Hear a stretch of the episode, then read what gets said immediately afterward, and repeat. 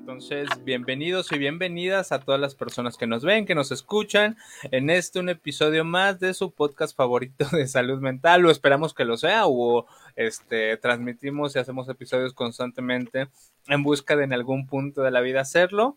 Este, ya saben, eso, este podcast es inoportunos. Yo soy Jorge López, David Díaz.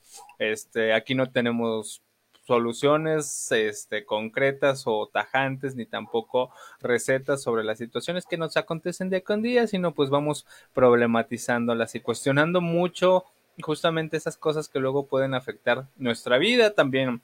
Este, claro, tratamos de que esto tenga un impacto, pero pues de alguna manera sabemos que quizá con esto no, no cambiamos el mundo, pero pues tratamos de por lo menos cambiar o bueno, más que cambiar, reflexionar al respecto de cómo vamos habitando nuestras formas de entender el mundo. Entonces es un poquillo la, la intención. Este. Y el día de hoy un episodio me parece muy interesante, amigo. Creo que nos habíamos tardado, el año pasado no lo hicimos. Pero que es un tema que eh, hemos hablado en otros episodios, este, hemos tocado de manera superficial en algunos otros temas, eh, que es el fracaso de la psicología.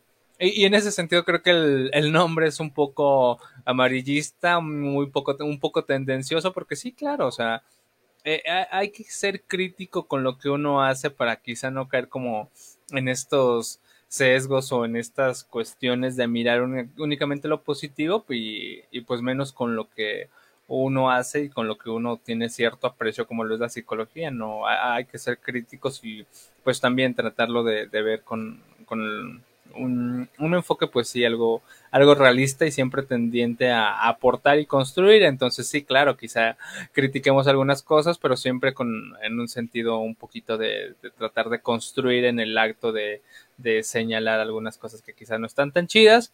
Y esto lo hacemos también en conmemoración al pasado 20 de, de mayo que se conmemora el Día del Psicólogo, particularmente del psicólogo, de las, de las personas encargadas de la psicología, este, aquí en México.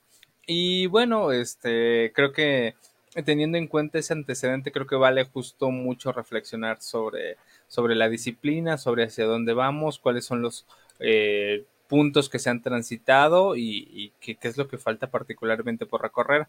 Amigo, te dejo la responsabilidad de comenzar con específicamente con el episodio y pues desde dónde comenzar a hablar de, de esta conmemoración tan importante para algunas personas, este, para algunas otras son un poco, este, sí que vale la pena señalar, pero que finalmente más bien vale la pena va, se convierte como en un momento de, de, reflexión de decir, ah, pues, ¿en dónde estamos? ¿Hacia dónde vamos? Este, que es el, la conmemoración del día de el, las, los psicólogos. Entonces, Davino, ¿cómo, ¿cómo comenzar con ello?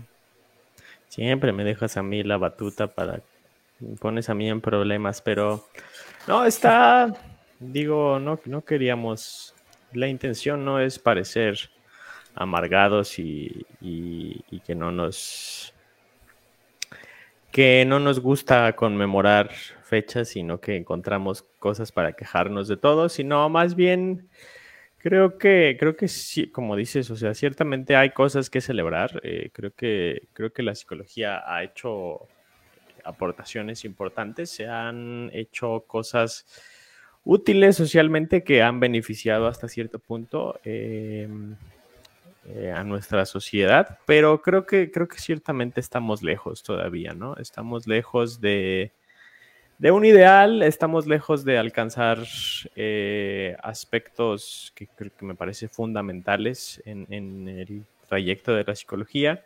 Y también seguimos cometiendo muchos errores, ¿no? Y seguimos estando, eh, pues hasta cierto punto, muy en pañales en algunos temas. Hay que recordar que la psicología es una ciencia relativamente joven. Eh, eh, ponerle una fecha de nacimiento es un tanto ambiguo. Hay quienes hablan de alrededor de 100 años, hay quienes hablan de un poco más, un poco menos, pero pues comparado con otro tipo de disciplinas como la medicina, las leyes, este, demás, la psicología es joven, ¿no? Y en ese sentido creo que en su juventud hemos tenido todavía muchos actos de ingenuidad hasta cierto punto, diría yo, y, y, hemos tomado decisiones poco, poco prácticas, ¿no? Y digo hemos, no porque haya sido yo en lo particular, sino porque me sumo al colectivo, ¿no? De, de lo que somos los y las psicólogos. Y, creo que, creo que como digo, o sea, hay mucho que se ha hecho bien eh, y de hecho, pues ahora que fue el 20 de mayo, pues yo tengo muchos contactos psicólogos precisamente en Facebook y en redes sociales y demás, entonces estuvo mi, mi feed lleno de, de, de post al respecto, ¿no? Eh, de publicaciones sobre el, el festejo, ¿no? A lo que es el, Día del Psicólogo aquí en México. Y, me pareció bien, me parece interesante, me parece bueno el, poder festejar y reconocer lo que se ha hecho. Pero por ahí me encontré un par de publicaciones en donde se hacía más bien la crítica y hablaban de esta parte de que pues no hay mucho que festejar en el sentido de que estamos todavía muy lejos y que en realidad hasta cierto punto hay muchos situaciones que, afectan eh, la imagen que existe del psicólogo, ¿no? Eh, y creo que, creo, creo que yo más bien me pongo en un punto medio. Creo que, creo que es interesante. Ay, sí me sigo escuchando, sí, ¿verdad? Sí, sí, sí, sí. Ah, em, creo que es interesante señalar las, las, bondades, pero al momento de pensar en hacer un episodio, yo no, no, me concebía como viniendo aquí a tirarnos elogios, ¿no? Y a decirles, miren, gente, esto es lo genial que es la psicología. Creo que más bien desde una postura de, de humildad vale la pena señalar qué es lo que nos hace falta. Y para empezar en ese sentido, creo que son muchas cosas. Eh, difícil seleccionar una para iniciar, pero creo que, por ejemplo, eh, la propia psicología creo que ha fallado en comunicarse eh, y, y llegar a, los distintos estratos sociales. Creo que vamos por buen camino hasta cierto punto. Eh, ya existe más conciencia sobre la salud mental, ya existe más conciencia sobre... Eh, se, ha, erradicado, se ha disminuido más bien el estigma de quien acude a, una sesión de psicoterapia. Y en general creo que, creo que poco a poco se va Em, generando más conciencia de lo útil que es la, psicología y la psicoterapia, pero también creo que todavía, todavía existen muchas falsas creencias al respecto, todavía eh, los psicólogos no hemos sabido entrar en todos los campos. Eh, si bien han habido mejoras, por ejemplo, ya está esto de la norma 035 para la cuestión laboral, donde ya se reconoce esta parte de la psicología como algo importante en el aspecto laboral ya existe la psicología del deporte, ya existen un montón de campos en los que hemos seguido entrando. Creo que seguimos lejos de, ayudar y de contribuir de manera más generalizada al, sufrimiento, a, aliviar el sufrimiento de, las personas y ayudarles a, a, vivir de una manera más plena. Creo que en general todavía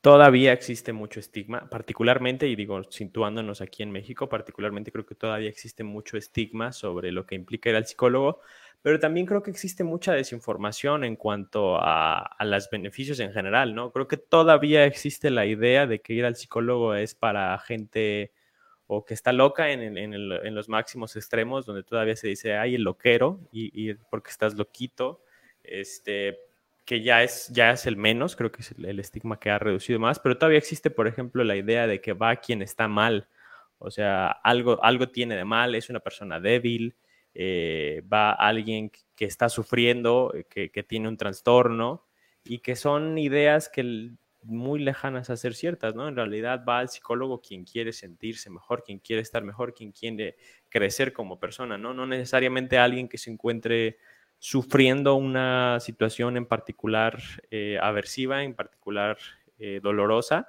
también se puede ir porque se quiere mejorar en algunos aspectos, ¿no? Y, también en términos generales ver el impacto que tiene, ¿no? Por ejemplo, eh, ya para cerrar este, este pequeño comentario, em, existe todavía la creencia, la, ¿cómo ponerlo? Creo que no se le ha dado el valor al 100% y esto inclusive lo podemos remitir en, términos monetarios. Eh, todavía es común hablar de lo caro que es ir al psicólogo, ¿no? Y decir, ay, no, yo cómo voy a estar pagando, no quiero dar un número exacto en este momento, pero cómo voy a estar pagando todo eso semanalmente eh, para nada más para ir a que me escuchen, ¿no? Y, pues ciertamente creo que, creo que no existe todavía por parte de la psicología una divulgación lo suficientemente amplia como para dar a, notar y a entender que, en realidad los beneficios son mucho más amplios, ¿no? Es decir, eh, tiene valor el acudir a un proceso psicológico en, la medida en la que permite generar un bienestar mucho más generalizado, ¿no? Y en ese sentido, pues, ¿qué tanto vale para las personas el sentirse bien? Eh, y el, no nada más el sentirse bien, sino el tener herramientas para afrontar la vida de una manera mucho más eh, plena. Entonces, creo que por ese lado todavía nos falta y pues me meto por, por este punto que creo que es un poco más relax para ir poco a poco profundizando en, en otros aspectos que creo que aún nos hacen falta. Pero bueno, ya me extendí mucho, te cedo la palabra y seguimos hilando ideas. Gracias, amigo. Este, coincido en eso al respecto de que sería extraño venir aquí a elogiar la profesión y únicamente señalar este lo bonito eh, porque creo que es un, acto peligroso cuando se hace individualmente cuando asimismo uno finalmente solo se ve desde este lugar en un sentido este positivo y a veces sin reconocer aquellos fallos aquellas cosas en las que se puede mejorar eh, eso a nivel individual me parece un poquillo peligroso y creo que a nivel colectivo cuando se forma parte de un gremio todavía todavía se vuelve igual de, problemático de complejo. Este, no está mal reconocer, claro, los avances que sin duda han sido significativos, pero creo que eh, el, el hecho de elogiar elogiar a sí mismo lo que uno hace o lo que uno es o el gremio del que, del que participa sin una mirada crítica eh, es peligroso porque eso nos, nos puede llevar a una especie de, consagración de o sea de una consagración como eh, únicamente este lugar inamovible en donde algo es y ya tan tan, ya lo estamos haciendo muy bien, ya es una disciplina súper padre que habla de la salud mental, ya es una disciplina transformadora de las conciencias humanas y, y, la realidad es que lo decías también, coincido con ello, estamos lejos este, de alcanzar, de alcanzar este punto.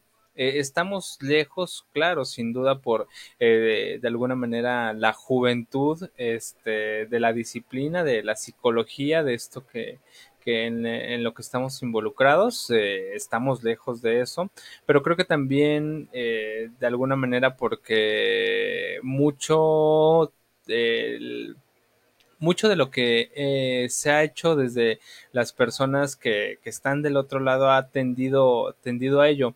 Me gusta esta parte que, mencionas de que finalmente uh, la psicología quizá no ha cobrado la relevancia en sociedad como la debiese de tener y, creo que es mucho responsabilidad de, de, que las propias personas que ejercen la disciplina no hemos sabido darle la importancia y no sé, hacer que cobre una mayor relevancia social eh, en el sentido de que muchas veces desde las propias personas perpetuamos mitos, perpetuamos este de alguna manera formas estereotipadas de ver y entender la psicología. Y también, o sea, esto lo digo particularmente al entender entender la psicología únicamente como este aspecto este clínico en un consultorio en donde dos personas se sientan a tratar de construir formas eh, de alguna manera mejores para relacionarse o para atender algunas situaciones de su vida, pero lo, lo dices también de forma muy interesante. La psicología abarca campos que ha ido logrado, este, que ha ido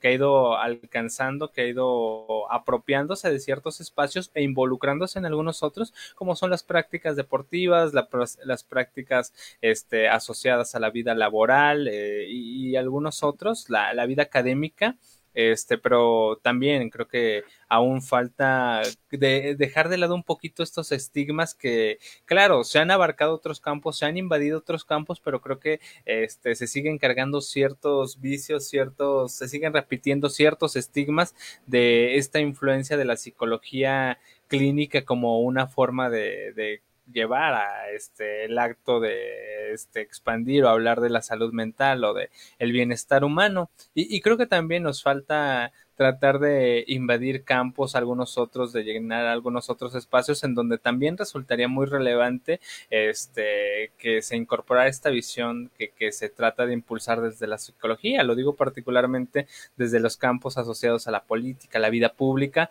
en donde si bien se, se ha participado, creo que finalmente es un espacio muy importante para que cobre la relevancia que debe de tener. Creo que lo, eh, vale la pena, eh, lo digo a propósito de las personas que, están en la psicología, que nos ven, que nos escuchan, creo que vale la pena mucho dejar la comodidad a veces que se tiene en los campos conocidos como los, eh, los espacios clínicos, que también ahí hay mucho que hacer, ahí hay mucho este trabajo que mirar, muchas malas prácticas que se siguen validando, que se siguen replicando o que se siguen invisibilizando, justamente porque quizá también nos hemos quedado un poquito como en un estado de detención de alguna manera al pensar qué hacer con aquellas malas prácticas, con aquellas prácticas poco éticas que finalmente es un problema sumamente complejo, pero pues creo que desde las instituciones encargadas de regular la práctica psicológica ha sido un problema que, que ha sido mejor voltear a ver otro lado y decir, ah, no, pues confiemos en la buena de Dios que todo el mundo esté haciendo lo mejor que puede hacer o, lo, o, o que esté lo, o que lo esté haciendo con una base teórica de alguna manera sólida y también con una práctica este ética eh, importante. Entonces creo que ahí, ahí hay mucho camino que recorrer por, por ejemplo, en las prácticas clínicas, en los procesos terapéuticos, pero también nos falta asumir esa posición ética, este, en la vida social, en la vida pública, en la vida deportiva, en la vida laboral. Creo que este, en la vida laboral tengo poco conocimiento de ello, pero pues sucede que eh, los procesos de explotación, de precarización laboral, pues están a la orden del día y pues quizá los, lo, las personas eh, involucradas en la psicología en estos campos, en muchos casos hay algunas otras prácticas muy dignificables, pero en algunos casos eh, perpetúan estas conductas, perpetúan que se sigue ejerciendo un poder institucional desde las empresas en la vida laboral terrible. También en las prácticas deportivas sigue habiendo muchos estigmas asociados al machismo o asociadas a ideas, me parece muy rancias, asociadas al género y decir, ah, no, pues tú porque eres hombre tienes mayor fuerza, entonces tú debes practicar más este deporte o cuestiones así que más bien tienen que ver con, ideas biologicistas preconcebidas que quizá vale la pena mucho cuestionar en la vida pública, ni, ni qué hablar. Creo que en, la vida pública, en nuestro ejercicio político, también hay que involucrarnos en la toma de decisiones pues, y, y, de alguna manera desde aquí que cobre la relevancia social que pudiese tener la, la psicología. Y, y de nuevo, quizá con esto cerrar este comentario inicial, amigo, que creo que ya me metí en muchos problemas, este, señalé algunas, algunas cosas que requieren ver con mayor detalle, pero pues cerrar con esto, o sea, creo que sí vale mucho, mucho la pena salir de, de nuestra zona de confort, aplaudir y reconocer lo que se ha hecho bien, lo que se ha de alguna manera visibilizado en torno a la salud mental, pero no dejar de ver, este, de alguna manera que están pasando estas cosas, que siguen pasando estas cosas y pues quizá con una mano sí este eh, recibir el saludo, pero con otra tratar de transformar y tratar de seguir moviendo esas cosas que nos siguen afectando y no consagrarnos ya como la super profesión que atiende la salud mental y las personas este que que de alguna manera pues tienen la capacidad de este cambiar las conciencias humanas cuando, cuando, no es así, estamos, lo decías, lejos de ello y pues hay que seguir, claro, aceptando lo que se tiene que aceptar, pero señalando lo que hay que cuestionar. Y con, con eso cerrar este comentario inicial, amigo. Sí, es que, no sé, creo yo que, que es...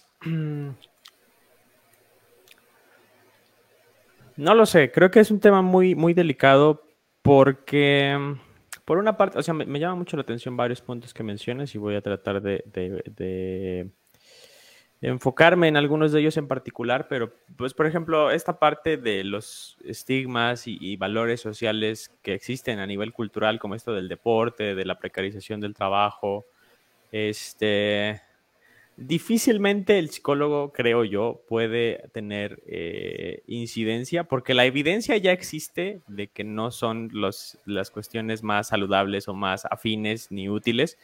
en países europeos más avanzados los sistemas de trabajo son mucho más benevolentes, mucho más sensatos y la producción es mucho más alta, pero aún así en México sigue existiendo el estigma de eh, que entre más horas trabajes, mejor, ¿no? Y entonces, em, lo, difícil ahí es lograr que, estas evidencias sean escuchadas por quienes toman las decisiones, pero ciertamente creo que hay campo de acción, hay campo de acción eh, por parte del psicólogo.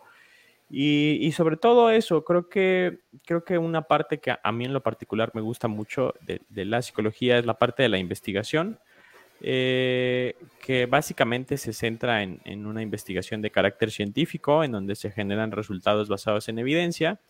Eh, que Jorge le, genera roña cuando hablo del tema, pero, pero es, un punto interesante porque en última instancia, en última instancia eh, son esas evidencias las que permiten eh, llevar a, la toma de decisiones y no nada más porque yo digo que estaría padre, sino porque existe evidencia de que efectivamente los procesos psicológicos son de tal manera de que efectivamente si se hace de cierta forma algunos eh, procesos es más fácil obtener mejores resultados. Y creo que en ese sentido hay mucho margen de mejora eh, en la medida en la que podamos demostrar la importancia de la salud mental y que podamos comunicarla también a las personas que toman decisiones. Eh, inclusive, ¿por qué no? Que existan personas de psicólogos y psicólogas eh, involucrados en la toma de decisiones de manera más activa, claro que sería idóneo. Eh, pero en la medida en la que podamos ir generando todo este tipo de situaciones, creo que podemos ir abriendo campo, como tú decías. Creo que vale mucho la pena eh, ese aspecto. Pero también es cierto que, digo, entendiendo la psicología como una profesión, que como toda profesión va apunta, se supone desde sus ideales, apunta al bien común, eh, podemos entender el fracaso desde ese punto, ¿no? El fracaso de la, psicología, de, la psicología viene en medida en que no logra contribuir a ese bien común eh, desde los distintos campos en los que se desenvuelve y en parte tiene mucho que ver con esto que dices tú, que al final eh, no es solo que las personas no... No es solo que no hayamos tenido la suficiente divulgación para que digan, ah, miren, sí está muy padre la psicología, vamos a intentarlo. El problema es que existen muchas malas prácticas y entonces personas sí se abren a decir, ah, va, vamos a intentar esto de la psicología y pues se encuentran con alguien que está realizando una mala práctica que acaba perjudicando a la persona inclusive más de lo que le beneficia eh, y pues de ahí viene también un poco de la mala fama que aún tenemos, ¿no? Entonces, creo que ese es un fracaso importante de la psicología, el, el hecho de que existen muy, muchas malas prácticas eh, aún en, este, en, en, estos tiempos. Y las causas para ello son muchas, ¿no? Creo que a lo mejor no conviene tanto detenerme en ello porque me podría llevar aquí media hora. Pero de manera muy resumida, creo que yo ubico varias. Por ejemplo, eh, la formación, creo que existen todavía barreras en la formación. Los planes de estudios de psicología en el país, si bien es importante que se adapten a las situaciones eh, sociales y políticas del lugar en donde se están formando, creo que siguen siendo muy diversos, ¿no? Y te puedes encontrar con planes de estudio de muy alta calidad, con docentes de muy alta calidad, y te puedes encontrar planes de estudios que no tienen ni una cosa ni la otra, eh, y a final de cuentas, los dos psicólogos que egresan, egresan con el mismo tipo de cédula y con el mismo tipo de concesiones a nivel social de lo que pueden hacer. Eh, y, y, pues te acabas enfrentando con, con, situaciones en donde hay psicólogos que, que, se, que se, ubican en situaciones de, de, alta demanda y no tienen la formación suficiente, ¿no? Ese es un aspecto que creo que es delicado. Eh, otro es también, que creo que va de la mano, que, que justamente existe mucho una mala concepción, inclusive dentro de la psicología, en donde muchos colegas eh, deciden salir de la licenciatura con un año de práctica clínica, dos años de práctica clínica o a veces menos eh, y ponen su consultorio, ¿no? Y eso a mí en realidad me parece muy, muy desafortunado. Porque, eso sí me da roña, amigo. Sí, es, es terrible, es tristísimo. Y lo he visto en muchas personas que fueron compañeros de nosotros, ¿no? En, su momento. Eh, que justo recién egresados ya tenían su consultorio, ¿no? Y a veces antes, ¿no? De egresar, lo cual también es, es terrible. Pero pues lo que acaba generando es esto, ¿no? Malas prácticas, porque realmente o, o, no lo dimensionaban, no dimensionaban lo complejo que es el, atender pacientes, o, o, sí lo dimensionaban, pero veían esa como la única alternativa para generar ingresos, o, realmente me, me, cuesta trabajo como, como identificarlo, eh, explicarlo, pero pues acaba habiendo muy malas prácticas, ¿no? Porque a final de cuentas, una licenciatura, y eso para la audiencia en general, una licenciatura en psicología no te forma como psicoterapeuta. Eh, toda la persona que se haga llamar psicoterapeuta necesita forzosamente más preparación. Eh, diplomados, maestrías, grupos clínicos, supervisión, etcétera, etcétera. Todo eso cuenta y es importante. Pero una licenciatura no es suficiente para generar prácticas de psicoterapia. Y por último, otro punto que a mí me parece que es un fracaso importante de la psicología es lo que decías, ¿no? La falta de regulación. Eh, en México se otorga una cédula profesional eh, al egresar la licenciatura, cédula profesional como psicólogo, y se toma esa cédula como suficiente para dar psicoterapia, ¿no? Y me parece que eso, eh, o sea, en un sentido legal, el que sale de la licenciatura a dar terapia no está incumpliendo porque tiene cédula, pero no tiene la suficiente formación, ¿no? Entonces, en ese sentido, creo que sí valdría la pena eh, mayores regulaciones a nivel legislativo eh, para, para, sanciones a malas prácticas de este tipo, ¿no? Eh, y también mayores regulaciones dentro del propio campo de la psicología, ¿no? Los comités de éticas, las asociaciones de, de psicología, los, los colegios de psicología, que hubiera mayor regulación, ¿no? Tanto para la formación como para el acompañamiento, como para las sanciones que puedan llegar a tener los psicólogos, porque eso es lo más triste, que se dan malas prácticas y que no existe sanción al respecto, entonces la persona que tuvo su mala práctica sigue ejerciendo de esa manera. Entonces, pues es muy, muy triste, porque ahorita yo lo digo muy fácil, pero ¿qué pasa cuando llega alguien que no tiene la preparación, los conocimientos, la práctica ni la experiencia suficiente?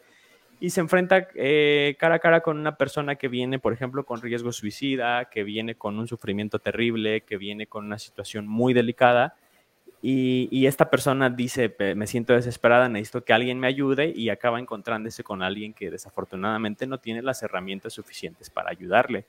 Entonces, pues es, una situación tristísima, ¿no? Es una situación que no debería de acontecer, no debería de ser viable que las personas que están en, amplia necesidad y que recurren a un psicólogo se encontraran con alguien que no tiene la capacitación ni la experiencia suficiente para hacer frente a la situación por la que están pidiendo ayuda, ¿no? Y, es inconcebible, o sea, porque, por ejemplo, eh, es prácticamente inimaginable que pongan a un recién egresado de medicina a hacer una cirugía a corazón abierto. Es impensable, no lo vas a ver que ocurra. Bueno, quiero pensar que no vas a ver que eso ocurra. Pero en psicología sí, ¿no? En psicología alguien recién egresado, alguien sin experiencia puede llegar y enfrentarse no a una cirugía de corazón abierto, pero sí a un caso muy difícil en el que una persona con mucha necesidad llega a abrirse para buscar ayuda y, el psicólogo no tiene las herramientas para brindarles ayuda, ¿no? Entonces, ese es un punto que a mí me frustra mucho y que creo que hay mucho que hacer al respecto. Tanto la parte de las regulaciones como la parte de la formación, creo que son las dos vías principales, pero, pero pues aún hay mucho trecho. Y bueno, ya te regreso el micrófono y vamos viendo qué más va saliendo porque ya me enojé. Pero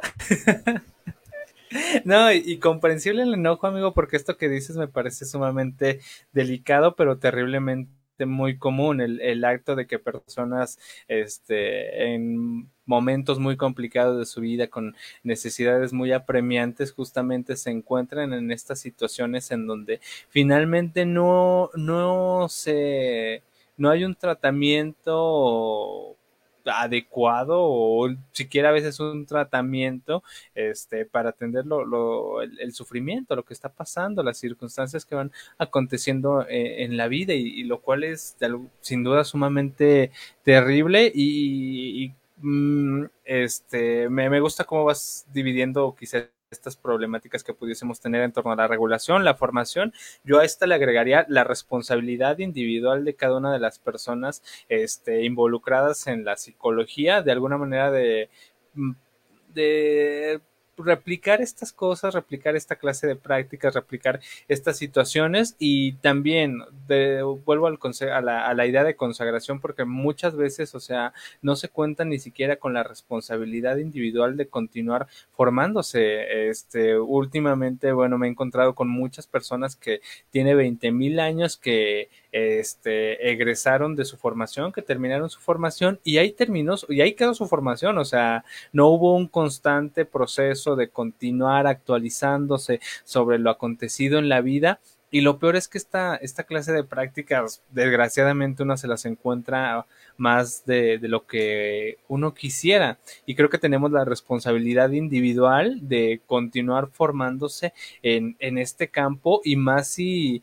de alguna manera se está ejerciendo y se está volviendo en la, en la herramienta que a las personas le les da de comer, con eso de alguna manera subsisten, o sea, creo que ahí hay una retribución en torno a la responsabilidad que se debiese de tener. Eh,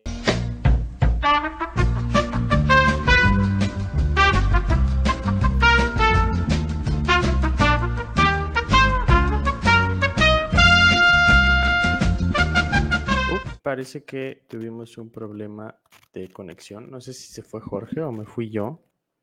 A ver, vamos a ver. Estaba muy emocionante la plática y Jorge se nos... Sí, fue Jorge el que se nos fue. voy a ver si me puedo comunicar con él. A ver si regresa.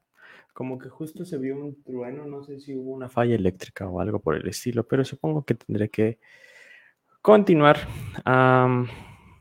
es un tema muy delicado. Me gusta, me, gusta, me gustaba mucho esta idea que estaba planteando Jorge justamente sobre, mm, sobre la responsabilidad del propio eh, psicólogo y creo que eso viene también de la formación. Creo que totalmente eh, existe todavía dentro de los procesos formativos un discurso en el que, y creo que eso es general, ¿no? Es, es, una situación global en el que se cree que el tener un título ya es suficiente. Eh, al parecer ya me contestó Jorge, se le fue la luz. Son cosas que pasan cuando uno está en vivo. Pues voy a tratar de continuar con el episodio a ver si se nos vuelve a, unir. Y pues nada, esto que mencionaba, ¿no? Creo que eh, a nivel social y en México en particular existe mucho una tendencia a creer que un título es suficiente, ¿no? Tengo mi título y ya, ya soy profesional, ya puedo ejercer, ya puedo tener... Eh, pues sí, ya, ya estoy completo, ya puedo empezar a ganar dinero de eso que tanto trabajo me costó estudiar, ¿no? Y cuando la mentalidad es esa, difícilmente podemos entonces tener eh, procesos formativos adicionales, ¿no? Eh, salvo a las personas que les gusta, que les gusta el, el estudio, que les gusta el seguirse preparando, eh, pero la norma en general es, pues ya terminé mi licenciatura y ya es suficiente y la experiencia que vaya agarrando con mis pacientes es lo único que necesito y pues sí, es muy lamentable porque pues una, no se dan cuenta necesariamente de los avances que va teniendo la psicología. Existen muchos psicólogos que nos encontramos todavía en contextos eh, pues muy reales, que, que, todavía traen teorías de hace 50, 60 años, que son teorías que ya se descalificaron, que ya se ha probado su poca eficiencia, inclusive, por ejemplo, la terapia cognitivo-conductual, existen versiones de ella muy simplificadas, existen versiones de ella muy, muy, eh, pues sí, muy simplonas que, que, se siguen utilizando en, en general, ¿no? Y, y es triste porque porque se ha probado que no son suficientemente efectivas y aún así hay muchos psicólogos que las siguen utilizando e incluso no nada más eso, puede ser que haya versiones de la terapia, no sé, cognitivo-conductual, sistémica, gestalt, que, que, tienen eficacia, que tienen suficiente eficacia, pero cada vez van surgiendo más, más modelos eh, más recientes y es, y es una responsabilidad del psicólogo actualizarse y conocerlos, ¿no? Y saber qué herramientas de eso que se va descubriendo puede ser de utilidad para acompañar en los procesos a sus pacientes y sin embargo creo que, creo que no se hace y creo que en ese sentido también eh, yo lo relaciono nuevamente con la parte de la regulación. Creo que no existe suficiente regulación por parte de los, eh, de los colegios de psicología, por parte de la ley, de, los procesos legislativos tampoco, eh, pero sobre todo creo que tendría que ser de los colegios y las asociaciones de psicología en las que se nos obligara, ¿no? A mantener, para mantener nuestra cédula activa, el estarnos actualizando, el tener procesos formativos actualizados, porque si no, pues no, no, no podemos eh, afrontar las nuevas situaciones. ¿Qué, ¿Qué, puede hacer alguien con una terapia de hace 50 años? con alguien que le llega, que trae un proceso en el que está, es adicto a redes sociales, por ejemplo, y quiere terminar con esa adicción. O alguien que viene con problemas de imagen corporal, con trastornos de la conducta alimentaria y que parte de la problemática viene por lo que ve en redes sociales todo ese tipo de situaciones uno se tiene que estar actualizando y, porque si no, no puedes responder a las problemáticas, ¿no? iba a decir otra cosa, pero ya se me olvidó. Sí, creo, creo que es principalmente eso. Creo que, creo que no hay, no hay suficiente regulación, no hay suficiente motivación para regular estos, estos temas eh, en general. Y creo que el tema es, es muy amplio, es muy eh, complejo. Y me hubiera gustado que siguiera aquí Jorge para seguir entrelazando ideas, pero pues yo creo que lo voy a esperar otro ratito. Sí, ah, ya volvió su, internet, pero ya, digo, ya volvió su luz, pero ya ahorita regresa. Em, pues nada, creo que, creo que son muchos los, puntos que nos faltan mejorar como psicólogos eh, y nos falta poder demostrar que lo que hacemos tiene sentido, que lo que hacemos es útil. Eh, en particular, creo que existe ya evidencia de que lo que hacemos es útil, pero no se ha podido generalizar y se sigue escuchando más lo que es más fácil. En particular, uno de mis otros problemas es el coaching, por ejemplo, o, las otras terapias alternativas que siguen eh, ganando terreno y que, siguen siendo metodologías con evidencia y con, y con bases dudosas y que sin embargo siguen teniendo más popularidad que algunos procesos psicológicos que son más sólidos, ¿no? Eh, y, y, que tiene que ver con eso, ¿no? Ah, ya regresó Jorge. A ver. Me dejaste solito, hablando solo. Bueno, tú estabas hablando más bien. Sí, amigo, me, se me cortó la inspiración a, a, a, media, a medio comentario. Este, inconvenientes técnicos, aquí se fue la luz ya volvió, pero este, luego a veces el internet tarda en volver a conectarse, entonces pequeños inconvenientes, amigo. Ya, ya no supe cómo continuaste, de qué continuaste hablando o cómo estuvo esa situación. Ah, pues de lo mismo, de la responsabilidad que tenemos nosotros para seguirnos formando, de pues, cómo seguimos con terapias rancias, o, no, o no tenemos la formación para afrontar situaciones nuevas como el fenómeno de redes sociales. Hay psicólogos de hace 50 años que, siguen con sus terapias de hace un buen y que no tienen herramientas para afrontar estas nuevas situaciones. Y argumentaba que sería importante por parte de los colegios y de las instancias reguladoras que se nos pudiera, eh, para retener la cédula, demostrar que nos seguimos actualizando, ¿no? Y pues creo que... Claro, amigo. Y, ajá. Súper bien. No, o sea, coincido en eso, amigo, y este, porque también lo iba a mencionar antes de que se fuera la luz del conocimiento y la luz eléctrica, este, pero creo que uno escucha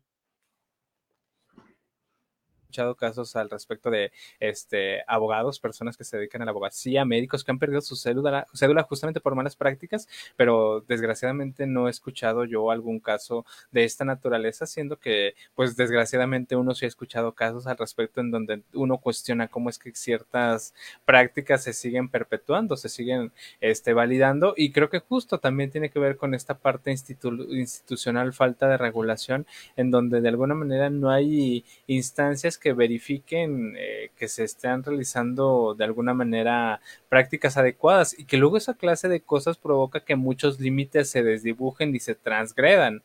Este, por ejemplo, en, el, en los aspectos educativos creo que también este, poco se ha entendido al respecto de la función de la psicología en los campos educativos y más bien parece una emulación, un intento de emular lo que se hace en un espacio clínico, en un espacio educativo, cuando finalmente son cosas distintas y creo que tiene que ver mucho con la falta de regulación de instituciones e instancias que de alguna manera digan, a ver, eh, aquí hay ciertos límites, hablamos, hemos hablado de los límites en algunas otras ocasiones y de la importancia de que existan justamente para que algunas fronteras no se crucen y algunas otras cosas que pudiesen llegar a parecer invasivas no nos transgredan. Y, y creo que esos límites también faltan mucho en, en la función de la profesión. No existen esos límites y de nuevo esto conlleva que ciertas este, cosas, por ejemplo, ahorita con el, con el aspecto clínico, finalmente se transgredan ciertas cosas este, en aspectos educativos, también porque no hay una regulación y creo que también ahí la formación es, es inadecuada en el sentido de señalar los distintos campos de acción que se pueden tener desde la psicología. Y justamente eh, luego a veces pareciera que el psicólogo clínico este va a ser lo mismo que bueno que la idea en general de psicología se lleva a todos los campos y se va a hacer lo mismo nada más que aplicada al deporte a la industria este a los aspectos educativos cuando hay líneas que dibujan y señalan ciertas cosas que se hacen en algún contexto y en algunos otros. Entonces eh, pues pareciera ser que, que, falta mucha, de alguna manera, mucho trabajo en ello y de nuevo, volviendo a la responsabilidad individual, creo que también falta el trabajo individual de, de, de las personas de sentarnos a revisar qué cosas pudiesen tener función, aplicabilidad, ser éticamente correctas, ser éticamente este eh, adecuadas eh, de alguna manera al funcionamiento de, de, donde me estoy desempeñando, donde estoy haciendo ciertas cosas. Y, y con, el, bueno, también retomo una idea que mencionabas al respecto de la profesión como la búsqueda del bien común. O sea, creo que también eh, en este sentido nos ha contribuido al bien común en algunas cuestiones, en algunos campos de la psicología, porque se ha privilegiado el, el bien individual, que, que que creo que tampoco está mal, que tampoco es totalmente condenable, pero donde, eh, donde finalmente todo se convierte en privilegiar lo, lo individual, lo, el que yo esté bien sobre cualquier otras cosas, ahí es donde pues sí, este, me parece que, que no está tan chido el asunto. Eh, lo digo a propósito de que eh, como tú lo decías, eh, en estos ejemplos donde personas este, al mes o antes del mes de eh, concluir su formación en psicología, en, con una licenciatura en psicología, ya están dando este, aparentemente psicoterapia muy rancia o, psicoterapia muy carente de algunas herramientas, se quiero entender, quiero pues, entenderlo, no justificarlo desde esta intención de decir, ah, pues era mi única alternativa para subsistir, para vivir en este mundo, entonces pues se convierte en la única alternativa, pero es una cuestión que no aporta al bien común, no aporta al bien común como disciplina, pero pues tampoco contribuye al bien común de la sociedad, porque luego eso provoca lo que decías, que las personas este, finalmente se alejen de la profesión. Y por ejemplo, eh, se va, se acuda a otras cuestiones como lo son estas psicoterapias rancias o estos procesos de salud mental que carecen de todo rigor, o sea, lo digo a propósito del coaching, lo digo a propósito de algunas otras terapias este, que parecen muy simplistas.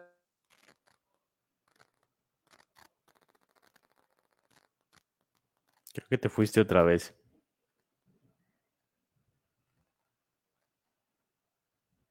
Sí, ¿verdad? Sí.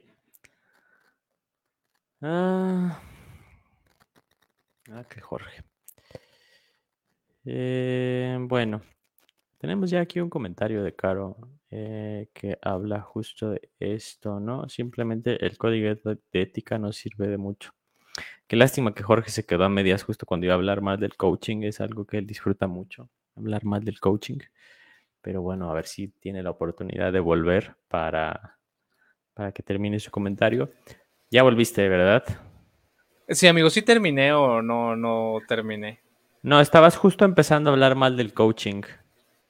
Ah, sí, bueno, nada más mencionar que luego esto provoca, esta clase de prácticas provocan que las personas busquen esta clase de de, bueno, no psicoterapias, de procesos para atender sus problemas y que sucede mucho como luego sucede en la medicina, que las personas cuando buscan respuestas fáciles acudan a cosas como la homeopatía o cosas así y pues luego esto también en nuestro caso quizás suceda por malas prácticas, por formas inadecuadas de abordar las situaciones. Entonces, con eso, con eso concluir. A ver si ya no me voy, cochino internet. Pero dale, dale. Ah, sí. Sí, no, totalmente. De hecho, hace rato yo también empecé a hablar mal del coaching, pero justo en eso llegaste y me interrumpiste. Creo que tal vez no es el episodio adecuado para hablar mal del coaching. Eh, ya ya nos dejó aquí Caro. Los Sí, dale, dale. Sí, tal vez, tal vez. Ya nos dejó aquí un par de comentarios, Caro, que creo que vale la pena profundizar y ya con eso yo creo que cerraríamos después de mencionarlos. Los dos se me, hacen muy interesantes. El primero nos dice que simplemente el código de ética no sirve de mucho y es tristemente cierto, es muy triste, eh, pero es cierto. Para quien no lo sepa, eh, como la gran mayoría de las profesiones, eh, pues ahora sí que pues con cierto nivel de rigurosidad y formalidad, la psicología tiene un código de ética. Existe un código de ética del psicólogo aquí en México y es un código que, que está muy bonito. O sea, realmente el código tiene cosas útiles.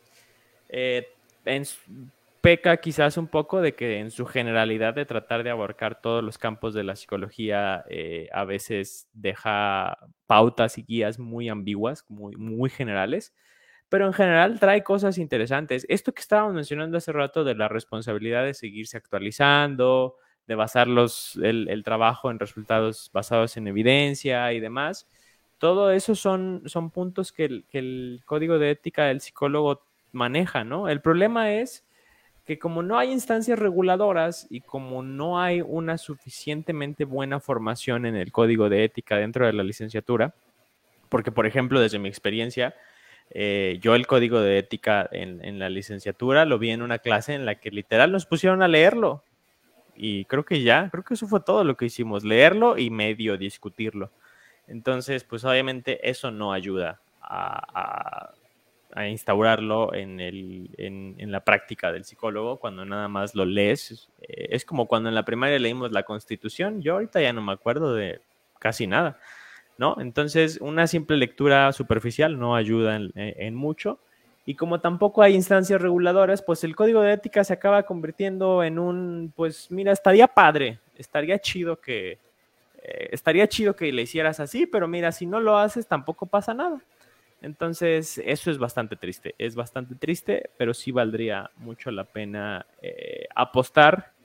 Mis dos apuestas en general para lo que nos falta la psicología, creo que ya las resumí durante el episodio, pero es mejorar los procesos formativos y mejorar las instancias reguladoras. Creo que esas dos cosas ayudarían mucho y ya tenemos las bases, o sea, el código de ética es, es una base muy fuerte, pero hace falta que se lo sepamos instaurar y enseñar a los estudiantes de psicología y que podamos regular cuando, nos, cuando se caigan malas prácticas.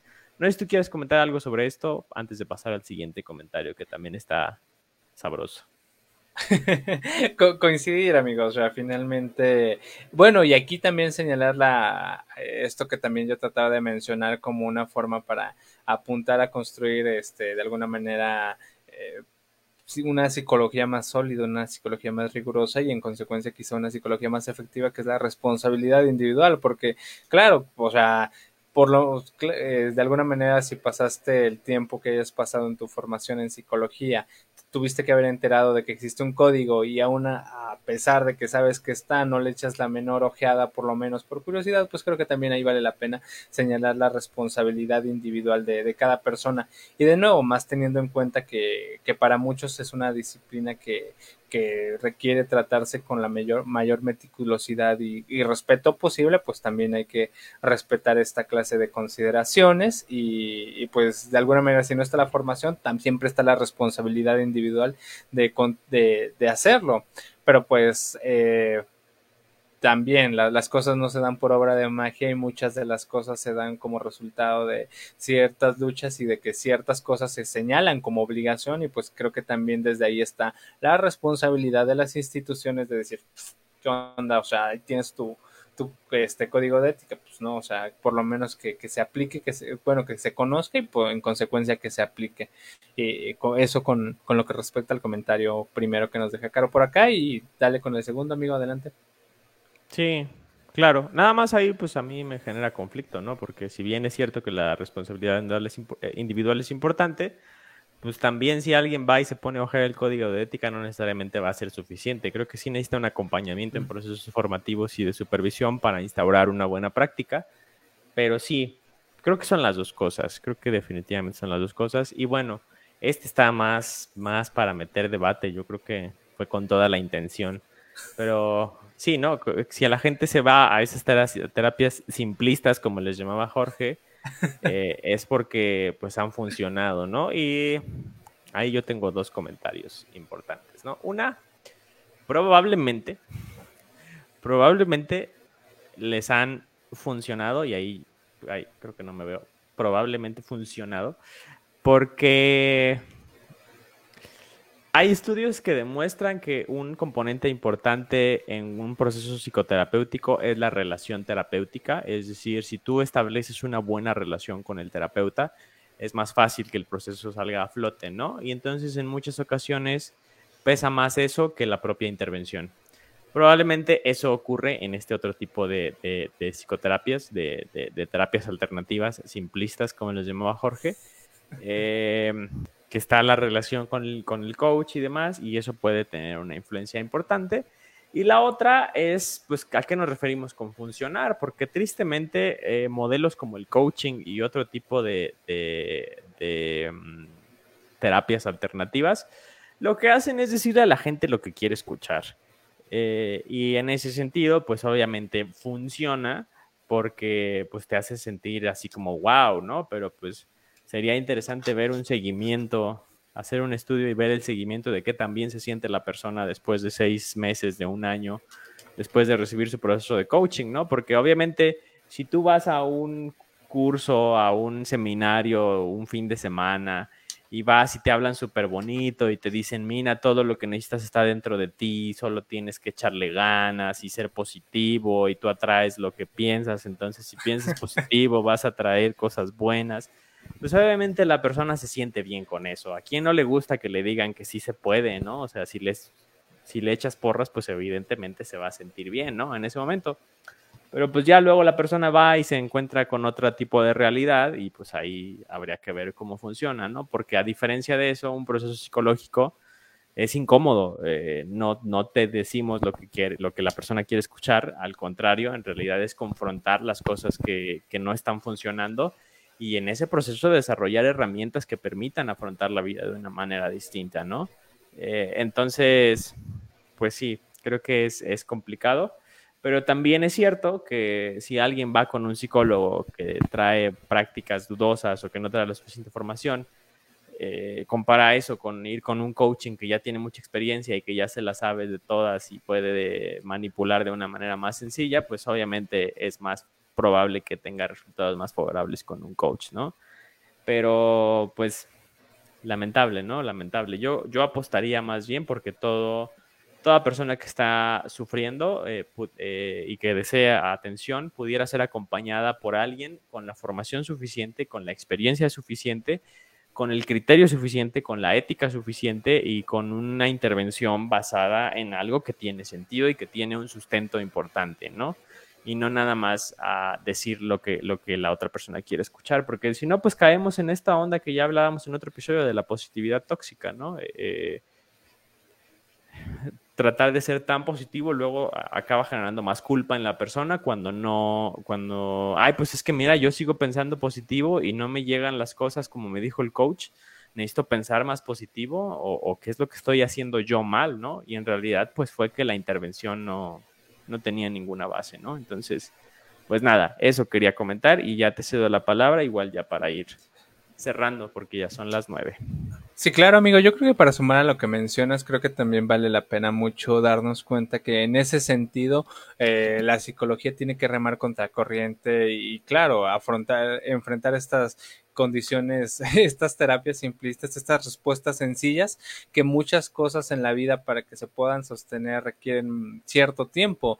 Y, digo remar a, contracorriente porque también es un remar contra ciertas prácticas sociales, ciertas creencias sociales que se han instaurado, este, en donde se busca un beneficio inmediato en donde si yo voy, este, no sé, una semana al gym y no veo resultados, ah, pues lo dejo. Cuando finalmente quizá requiera constancia, trabajo y de alguna manera, pues mucho esta idea de, ah, te voy a resolver los rollos mentales en 12 sesiones y tan tan solución rápida, pues yo creo que es, es complejo y creo que en ese sentido tenemos que remar contracorriente frente a esa clase de soluciones y respuestas rápidas que se encuentran en muchos de estos espacios, este, pero también creo que es una, una serie de cuestiones culturales que se han instaurado en sociedad mucho por los medios de comunicación y todo esto en donde pues se favorece justo, donde se asocia que de alguna manera eh, beneficios eh, cortos y rápidos se traduce como en mayor bienestar, cuando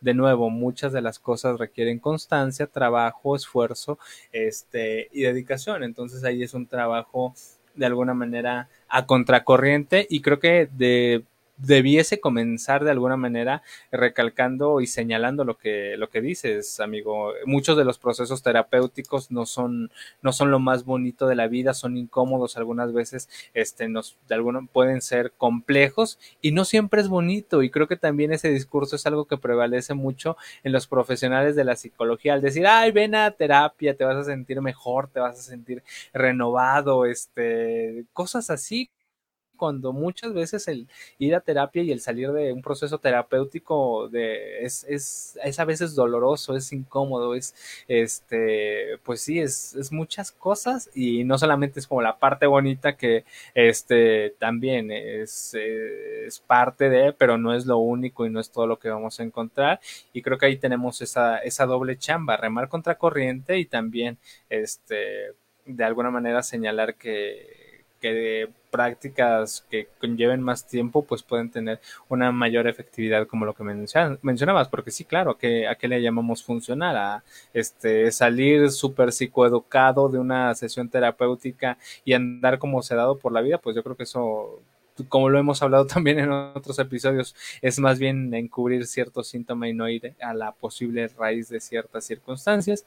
Este, y pues de alguna manera creo que eso pudiese explicar lo que nos menciona acá Caro al respecto del coaching y las terapias simplistas que funcionan porque quizá funcionan en un contexto social que apunta a ello y hay que remar contra corriente, ni modo, no nos queda de otra y también desmitificar como esa parte bonita de entender la funcionalidad como todo lo rosita, como que todo está bien, como que, ay, salí bien alegre brincando de la sesión de terapia, está bien chido, está funcionando, pues no, o sea, también hay que entender que a veces funcionar significa salir por el suelo, este, después de afrontar cosas dolorosas en mi vida o cosas complicadas, entonces creo que eso también es parte de la chamba y de la responsabilidad que traemos. Y ya, con eso terminar, amigo. Hoy, amigo. Mm, sí, dos cosas. Eh, creo que sí, justo ese remar contra corriente tendría que implicar el que pudiéramos demostrarle a, la sociedad y a las personas que acuden que, que vale la pena pasar por esos procesos no tan cómodos eh, y procesos dolorosos. Algo extraño se está escuchando de tu lado.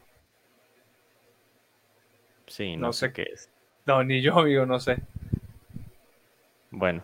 Eh, y por último, para cerrar, creo que eh, sí hay situaciones tristes, delicadas, complejas sobre la psicología, pero yo invitaría a las personas que nos escuchan que pues no dejen de confiar en, la psicología, que hay muchas cosas buenas, que vamos por buen camino, que los avances son importantes, que las regulaciones van surgiendo y que, que, el proceso es continuo, el proceso de mejora es continuo y que esperemos poder ir respondiendo y estar a la altura de las situaciones. Creo que ahorita en esta época post pandemia, bueno, todavía medio en pandemia, este, pues el sufrimiento que ha surgido del aislamiento y de la ansiedad que se ha disparado con los contagios, los duelos por las personas fallecidas, pues el psicólogo debería de estar ahí para responder, ¿no? Y esperemos que podamos estar un poco eh, a la altura.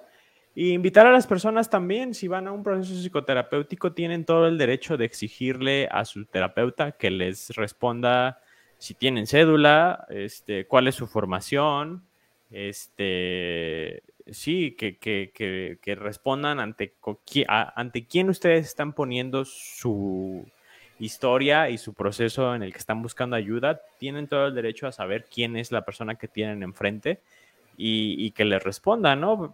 Eh, para también ahí tratar de asegurar, eh, pues que no nos acabemos enfrentando con alguien que, que, no tiene ni las credenciales ni la experiencia suficiente, ¿no? En ese sentido.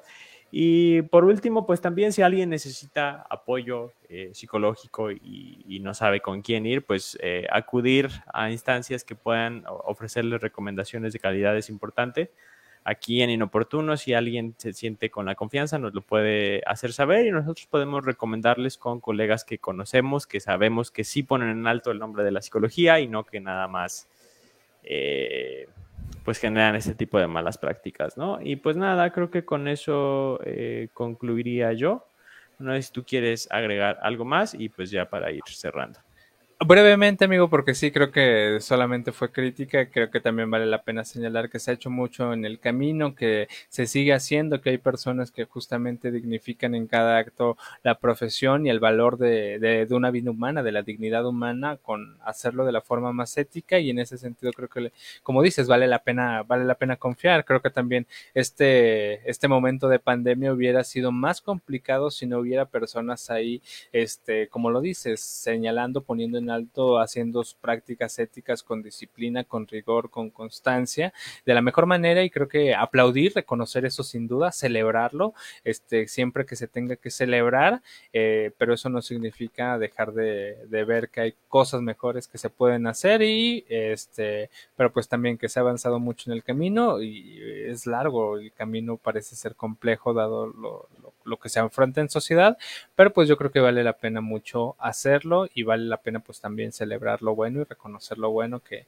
no dudo que hay muchas buenas prácticas allá. Entonces, pues reconocer ese trabajo, celebrarlo amigo y agradecer a las personas que nos vieron, que nos escucharon. Justo al principio hablamos de los inconvenientes, hoy hubo algunos, este, pero bueno, creo que es parte de las transmisiones en vivo. Disculparnos por ello, pero pues este invitarles a que nos sigan viendo, que nos sigan escuchando, si algo les movió nos puedan recomendar.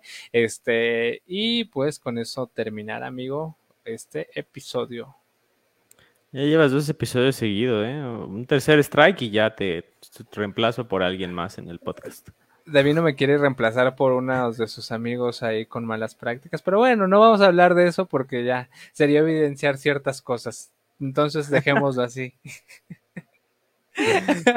Mire, estos sí no estuvieron en mi control, amigo, pero ya los otros, los otros sí me responsabilizo de, de mi micrófono, pero pues ya se solucionan en estos días. Y, y, pues que se vaya la luz, amigo, ahí sí no sé qué puedo hacer, pero pues bueno, esperemos que no pueda pasar, confiemos en que no pueda pasar para seguir viéndonos acá cada domingo cada que podamos transmitir. Y de amigo y Davino no invite ahí a sus a sus gentes, a sus amigos con malas prácticas.